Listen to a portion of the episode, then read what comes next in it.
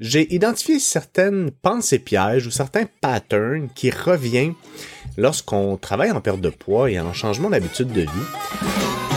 Bonjour tout le monde, bienvenue à la Force de changer. Mon nom est Pierre-Hugues Geoffroy. Je suis entraîneur depuis 15 ans et propriétaire du Centre Humanovo. La raison de ce podcast est simple, vous informer et vous inspirer à être au meilleur de vous-même à travers la nutrition, l'entraînement et tout ce qui touche la santé, le bien-être et vos habitudes de vie. Bonjour tout le monde, bienvenue à la force de changer. On est aujourd'hui lundi le 8 mai et comme à toutes les semaines, je suis très content d'être avec vous. La semaine dernière marquait le lancement de la cohorte numéro 5 et en préparant le PowerPoint qui a servi de, rencontre d'accueil pour les participants, j'ai identifié certaines pensées pièges ou certains patterns qui reviennent lorsqu'on travaille en perte de poids et en changement d'habitude de vie. Et aujourd'hui, j'avais envie de vous les partager d'une façon qui est un peu plus concise parce qu'évidemment, quand on veut réussir une démarche de changement, ça se passe beaucoup entre les deux oreilles. Je suis sûr que vous êtes conscient qu'il faut manger plus de fruits, de légumes, des, protéines, des aliments entiers, d'éliminer le junk food, de limiter notre alcool. Mais entre la théorie et la pratique, il réside un monde d'écart. Donc, ce que j'ai envie euh, de faire aujourd'hui avec vous, c'est de vous expliquer cinq pensées pièges ou cinq patterns qui euh, reviennent dans le processus de perte de poids pour que vous soyez simplement capable de les identifier. Et si vous vous reconnaissez à travers l'une des cinq que je vais vous présenter aujourd'hui, bien, il y a là quelque chose d'intéressant sur lequel vous pourrez travailler dans les prochaines semaines, mois, années, vie, dans le but de réussir à stabiliser votre mode de vie pour que ce soit cohérent entre ce que vous désirez avoir comme objectif physique et comme expérience humaine de la vie. Donc, première pensée piège, c'est l'idée qu'on va trouver enfin une solution. Comme si on était brisé et qu'à travers toutes ces années à essayer de stabiliser, de perdre du poids, on n'a pas réussi à trouver l'outil, la pièce manquante du puzzle, il ne suffirait que de trouver le bon intervenant ou la bonne approche dans le but de résoudre cette énigme qu'on n'a pas réussi à résoudre. Et donc, le changement, ça se passe comme ça.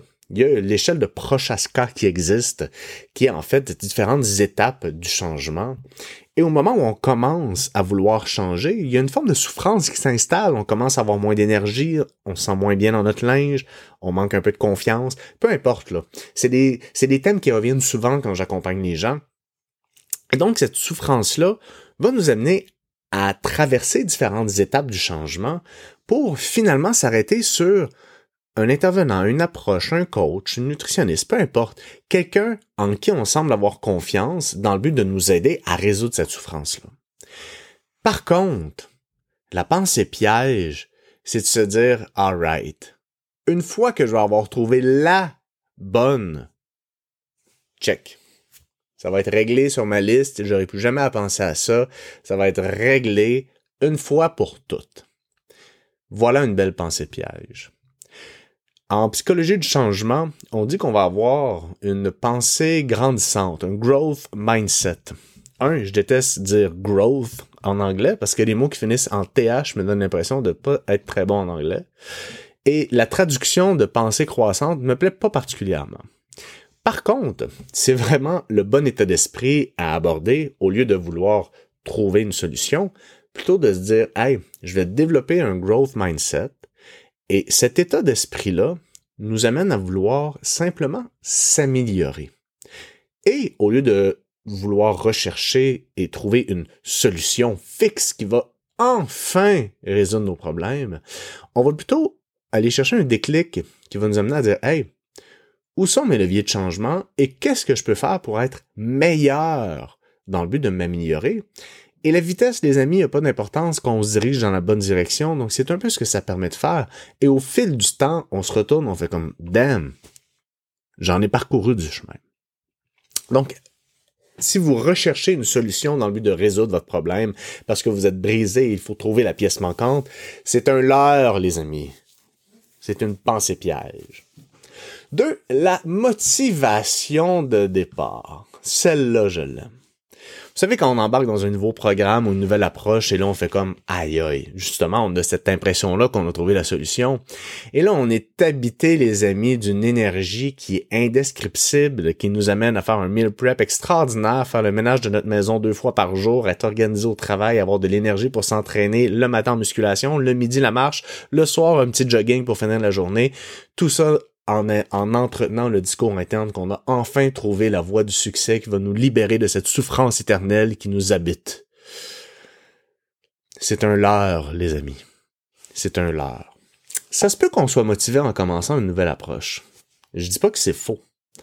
Par contre, quand on est motivé, okay, cette motivation-là, dans un contexte de changement, cette motivation-là va se transposer physiquement dans une émotion qui va vous donner l'énergie d'accomplir des choses que vous ne feriez pas habituellement.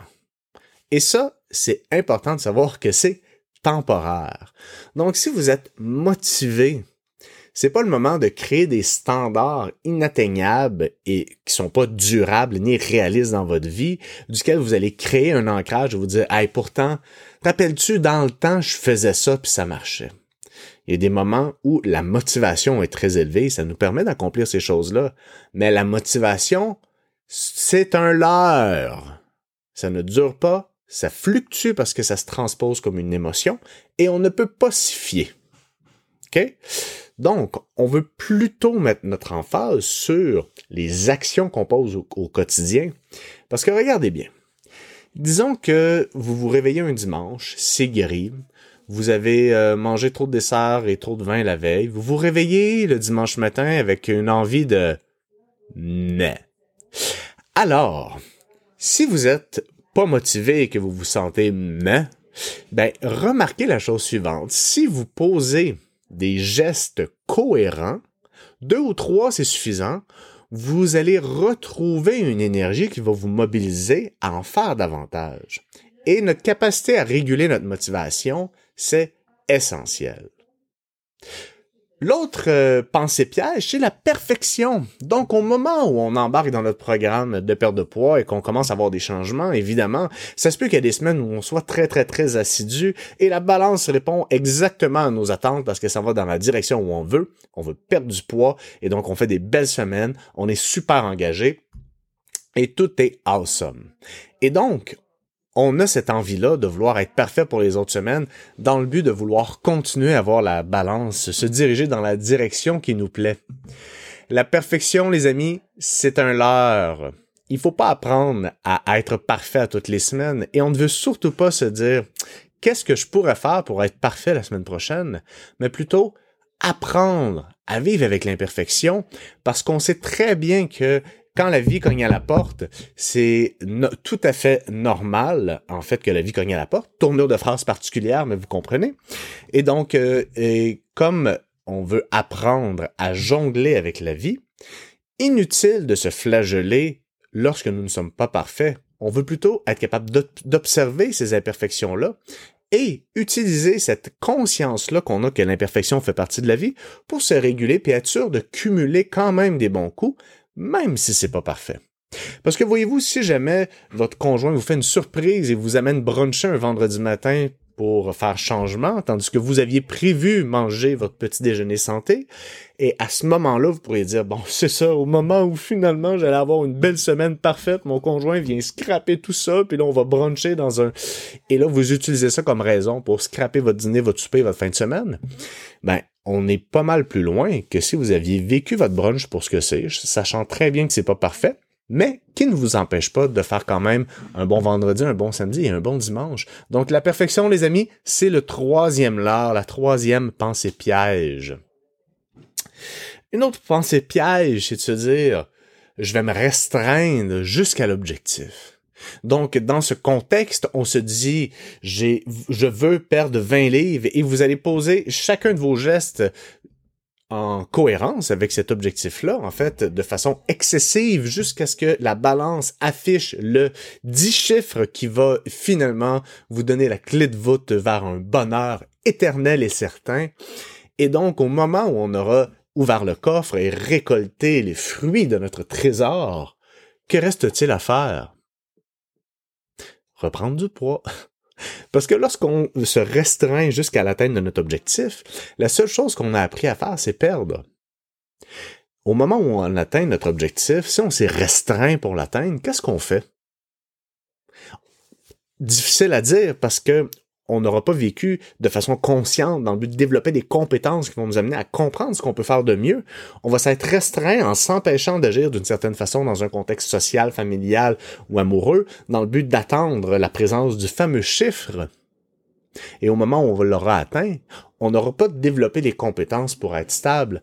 Et donc, ce qui reste de se passer, c'est qu'on reprenne un peu, parce qu'on va se dire, ah, j'ai tellement travaillé fort, je peux me donner un peu de lousse et ce fameux lousse-là, c'est le début du cercle, infernal où on va dire Ah, je me donne un peu de lousse, je peux pas me laisser de lousse. Dès que je me donne du lousse, je reprends du poids. Et donc, qu'est-ce qu'on fait? On veut se restreindre. Mais là, quand ça fait 4, 5, 6, 7 mois que vous vous restreignez pour atteindre votre objectif, vous avez plus envie de faire ça, vous êtes écœuré, vous vous étiez dit, j'aurais pu, vous vous étiez dit, excuse-moi, je recommence ma phrase je croyais enfin avoir réglé mon problème. Et là, maintenant que je l'ai atteint, j'ai plus de marge de manœuvre, je suis pris là-dedans, j'ai plus de jeu. Et donc, qu'est-ce qu'on fait? On reprend. Et là, on veut reprendre notre restriction, mais là, on s'entanne, on n'est plus capable. Et là, on sent qu'on perd le contrôle. Et éventuellement, qu'est-ce qu'on fait? On va reprendre le poids. Donc, vouloir se restreindre pour atteindre notre objectif le plus vite possible, c'est un leurre. Et l'autre, L'autre pensée piège, c'est d'avoir des attentes. Hein? Parce qu'évidemment, quand vous êtes forcé toute une semaine à faire de la préparation de vos repas, que vous avez fait des choix au restaurant de boire juste un verre d'alcool au lieu de deux ou trois puis un dessert, et que vous avez pris le temps de manger, que vous vous êtes organisé, que vous avez fait des choix différents, vous avez peut-être cuisiné deux repas pour vos enfants puis un autre pour vous, et après vous êtes forcé toute une semaine de temps, Dieu vous doit au moins la perte de quelques livres. Donc, quand on a des attentes, on perd le focus que tous les gains ne se mesurent pas. Et avoir des attentes et se dire, cette semaine, je devrais arriver à 172.8, c'est un leurre. Je le répète, la vitesse n'a pas d'importance quand on se dirige dans la bonne direction. Donc, au lieu d'avoir des attentes sur un chiffre, ce qu'on veut, c'est évaluer notre capacité à avoir mis en place le plan de match qu'on s'était fixé. Parce que si on se dit, hey, je vais donner un exemple très très simple. Cette semaine, je vais essayer de diminuer ma consommation d'alcool et de formuler de façon positive, ça donne ceci. Je vais boire de l'eau Perrier et des boissons sans alcool pour réussir à atteindre cet objectif-là. Et donc, c'est ça qui est un vecteur de succès. C'est pas de se dire, bon, est-ce que j'ai eu mon poids à la fin de la semaine? C'est de voir, on, sait très bien, là, entre vous et moi, là, vous êtes des personnes intelligentes qui m'écoutez, dotées d'une conscience et d'une capacité de discernement.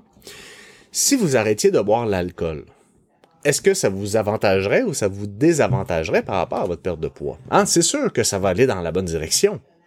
Donc, pourquoi nous mettre des attentes au terme d'un comportement qui, on sait, va aller dans le sens d'où on veut? Donc, les attentes, les amis, c'est un leurre. On veut mettre notre attention sur le processus, sur les comportements, sur les actions qu'on pose, sur notre, notre capacité à tenir des promesses qu'on se fait à nous-mêmes. Donc voilà les amis, c'était cinq patterns qui reviennent. Donc la recherche de solutions, la motivation de départ, la recherche de perfection, la restriction jusqu'à l'atteinte de l'objectif et nos attentes. Et j'espère que vous avez apprécié et sur ce, je vous souhaite une excellente semaine.